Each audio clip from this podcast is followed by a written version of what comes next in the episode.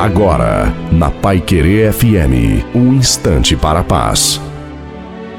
Olá, eu sou o pastor Antônio Silva. Existe uma coisa interessante de ser notada na obediência. A obediência é um treino. Você vai treinando, treinando, treinando e você passa a obedecer grandes coisas e grandes ordens. Na história de José, a gente encontra com clareza o treino de José na obediência. Ele era um bom filho, ele foi um bom pai, ele foi um bom administrador.